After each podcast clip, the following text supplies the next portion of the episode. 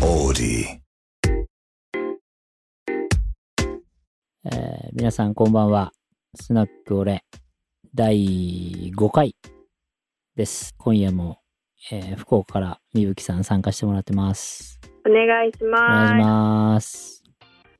みぶきさん、あのー最近だとオリンピックやってたんですけど、やってましたね。うん。見てましたかちょいちょい見てました。うん。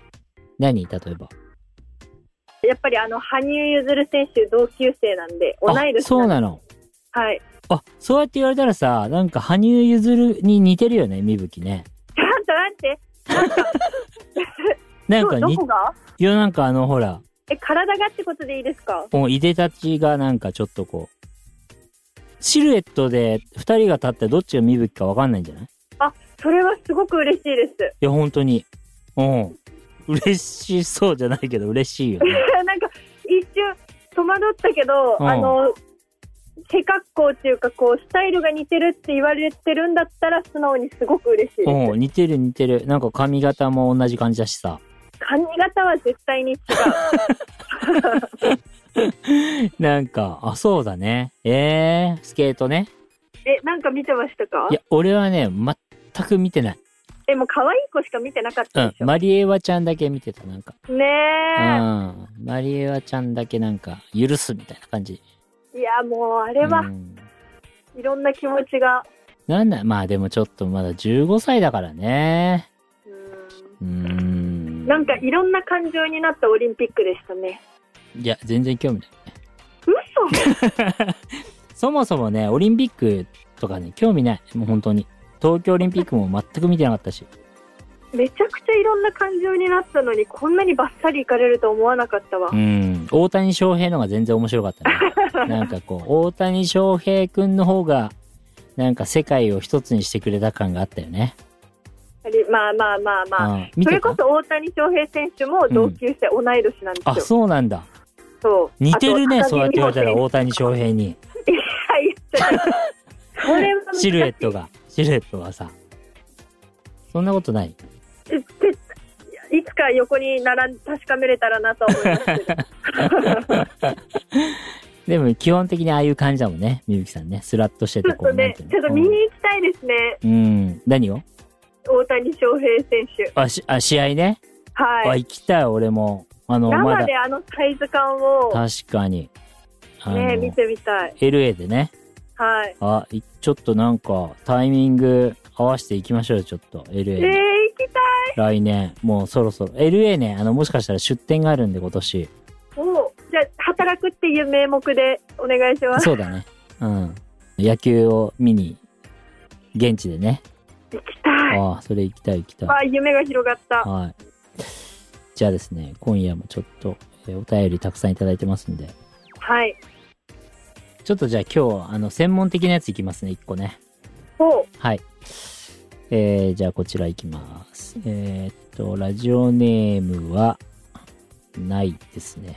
匿名さんからなんですけども、はい。えー FR2 に憧れて一からアパレルブランドを作ってみたいと思い国内の工場にいくつか相談に行ったのですが基本的には大手メーカーのボディを仕入れてプリントしたり刺繍やワッペンをつけたりするのが主流のようです中国や東南アジアの工場に発注するのが一番安くて理想のものを作れるそうですが結果的には国内のプリント工場や縫製工場を行き来することになるのでよほどの大口の発注でなければ手間もお金もかかってきておすすめしないということでした。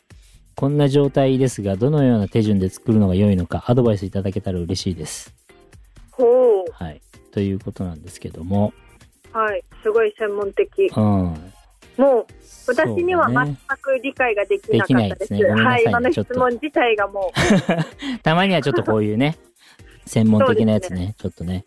う。うんまあ、これでも結論からいくと、はい。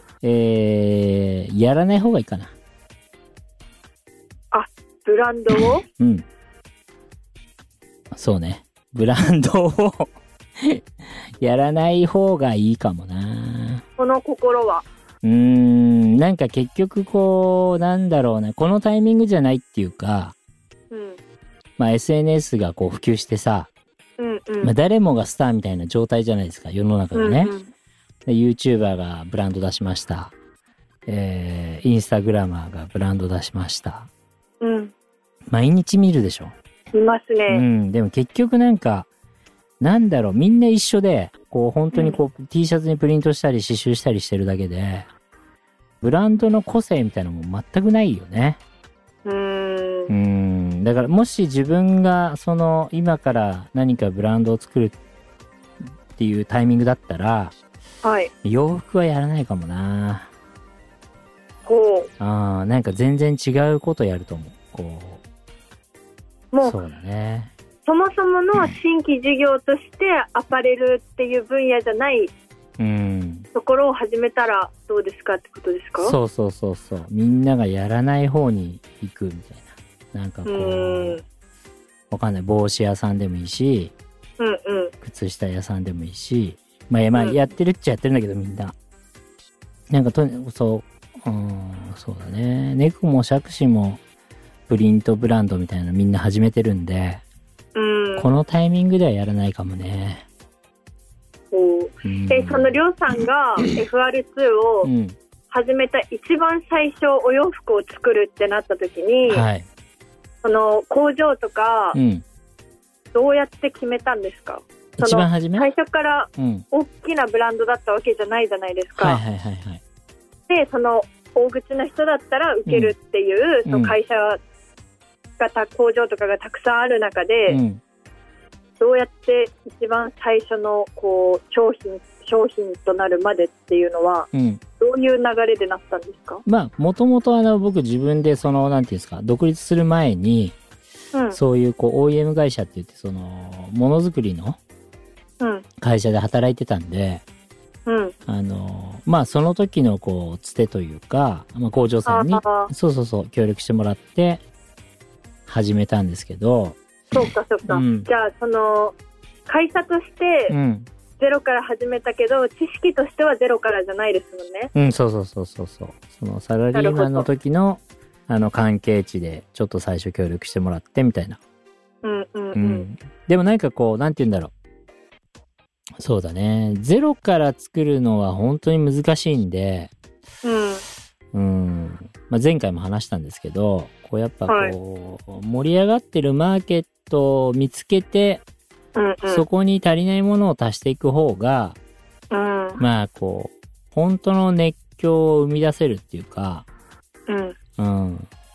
ちょうど今日役員会でそういう話にもな、議論にもなって、まあはい自分たちのブランドをやっぱり誰に売っていくかみたいな、うんうん。どういう人たちに買ってもらうかっていうのがすごい大事かなだから、あの、みぶきさんがさ、ほら、せ背が大きいから、はいあの、自分が着るワンピース、いい丈がないみたいなのあるじゃん。はいはいああいうのはすごく大事なんだよね。あうん。ーなんかこうすごい、まあ、私が言うことじゃないですけうど、ん。その FR2 に憧れてアパレルを始めたいっうん。ていうこううん着地点、うん。こうものの捉え方からそのうん FR2 が始まったきっかけとかこうりょうさんがブランドを作ったきっかけのうん。こう考え方をうん。インプットして、うんそこからまた自分なりにやりたいことを見つける方が一番いいんですかね。うーん基本的に作れば売れると思ってんのみんな、うーんなんかこう可愛いもん作れば売れるでしょと思ってるんだけど、うんやっぱまあそれはありますね確かに。うん、う物を作るのは簡単なんだけど売ってくのが一番大変でだからゴルフとかもそうだし目的があった方がいいんだよね今って。だからみぶきさんのその身長の高い女の子向けのワンピースのブランド作りますとかの方がうん、うん、パイは大きく取れないんだけど、うん、目的あのおっぱいの話じゃないよちょっとかけてきたかと思っちゃったけど、全然真面目な話だった。すいません。なんかそのたくさんの人には売れないんだけどうん、その要はきっかけこう跳ねさせるきっかけは作れやすいんだよねその目的が決まってるからこう身長がじゃあ1 7 0センチ以上の女性向けですみたいなうん、うん、こう明確なコンセプトがあってうん。でみんなおそのぐらいの身長の子たちと同じ悩みがあってうん、でそこを解決していくっていうブランドになってるとあうんわかるみたいな私もあとここ何センチだけが欲しかったみたいな女の子もいるわけじゃんそうですね。ね同じだから悩みを抱えそうたそうそうだからそういうこうなんだろう、目的っていうか、コンセプトがはっきりしてるものの方が、うん、えっ、と、まずこう、売れるステージに上がりやすいんだよね。そうですね、うんなんかこう私たちみたいにこううん何もやってない側うん。が物事を何か始めようとするときにやっぱりこう逆に不安で窓口を広げたくなるけどそうじゃなくてうん。逆にこう狭めてる方が引っかかりやすいのかもしれないですね。そう、そう、こわっちかりはやちょすっとい。怖くてね、うん。窓口広げて、うんこうターゲットを増やしたくなっちゃうけど、うんうんうんうん。そうなんですそうなんです。同じような質問がもう一個来てて、あ、これまたね、ちょっと、ラジオネーム、シップスの正社員さん、2回目ですね。やっぱりこう、洋服屋の人があれなんだろうね。そう見てでする、見てね。るのかなうんちょっと同じような質問なんですけど、石川さん、みぶきさん、こんにちは。え質問です。アパレルにおいて 2way 推し、オンでもオフでも使えますが、勝てない理由は何だと思いますかというのも先日石川さんのストーリーズで共感したからです。えー競合が多すぎるやどっちでも使えるがゆえにお客さんに深く刺さらないなどが思いつきます。みぶきさんも高身長の人のために洋服を作ったり企画をしたりっていう話を聞いたのですが質問させていただきました。ということなんですけども、うんまあだから結局その間口みんなほら保険をかけてたくさんの人にそうでね見てもらえたらとかたくさんたくさんの人に刺さればいいやっていうこうなんだろう不安だからそういう打ち出しをしちゃうんだけど、はい、その気持ちはすっごい理解できますあね、ーででもも。逆なんだよね。うんうん、何でも私できますよって言うとお頼めなくなっちゃうのと一緒で、うん、うん、私はこれが得意ですの方がそうですなんね。かこうそうだよねお願いしやすいっていうか確かに。この仕事してても、はい。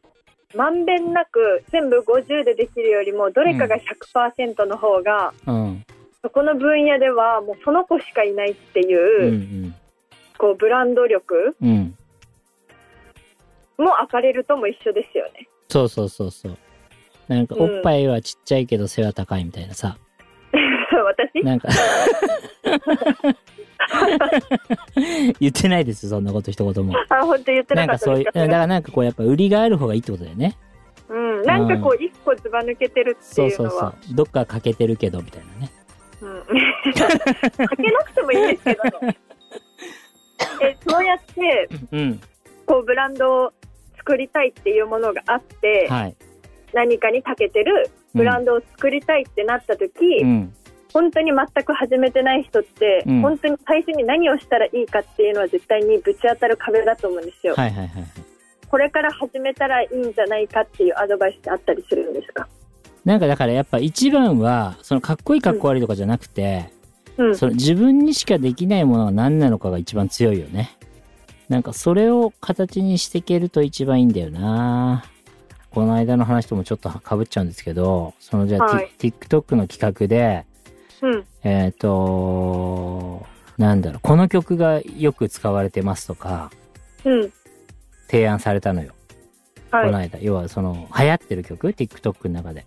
でもそれって、要はその企画する会社だから、データがあって、この曲一番使われてるから、このうん曲うん使ったら跳ねますみたいなこと言われたんだけど、うんうんそんなの全然面白くなくて、うんいやそのよく使われてるってことはさそ、その他大勢と一緒になるってことじゃん。だかはいら企画会社としては結局こう、なんていうの保身のためにっていうか、自分たちの企画が外さないために、このたくさん使われてる曲を作っ使った方が安牌ですよって提案されてるわけじゃん俺らはおおそういうあ俺も全くどっちかっていうとちょっと切れてそれはいふざけんなみたいなみんなと同じじゃなくて、やっぱ違うことをやりたいんだよねやるんだったらね、うんうん、じゃないとその価値を出せないから、はいうん、やっぱそういうふうに考えられるかどうかじゃないみんなと同じことをして安心感を得たいのはわかるんだけど安心感があるってことはもう売れないってことだからねみんなと一緒だからライバルも多くなるしねうんまあそういう感じですかねちょっと難しかったな今日の話答えとしては、うんまず作り物をうんもっと深くうん自分の強みを生かしたものを考えってからがいいんじゃないかってことですね。そうだね。なんかプリントのそのブランドやるにしても、やっぱりこう自分の何か強みを形にできた方がいいよね。まあなんか例え例えばうん。だと自分にしか描けない絵があるとかそんな感じうんです。そうそうそうそうそうそう。すごい簡単な話になっちゃうけど、うん、でも本当単純にそういう話。ちょっと参考になったでしょうか今回。ちょっと難しかったかな。ちょっと俺も自分で頭の中整理しますね、今度 ね。ちょっと難しかったですね。ということで、今回はじゃあ、この辺で。あのーえーっと、今も継続的にお便りいただいてるんですけど、はい、えースナックオレではたくさん皆さんからのね、えー質問、みぶきさんにも、えー募集してますので、どしどし送ってください。はい、お待ちしてます。はい。では今回はこの辺で、ありがとうございました。ありがとうございました。 Audi.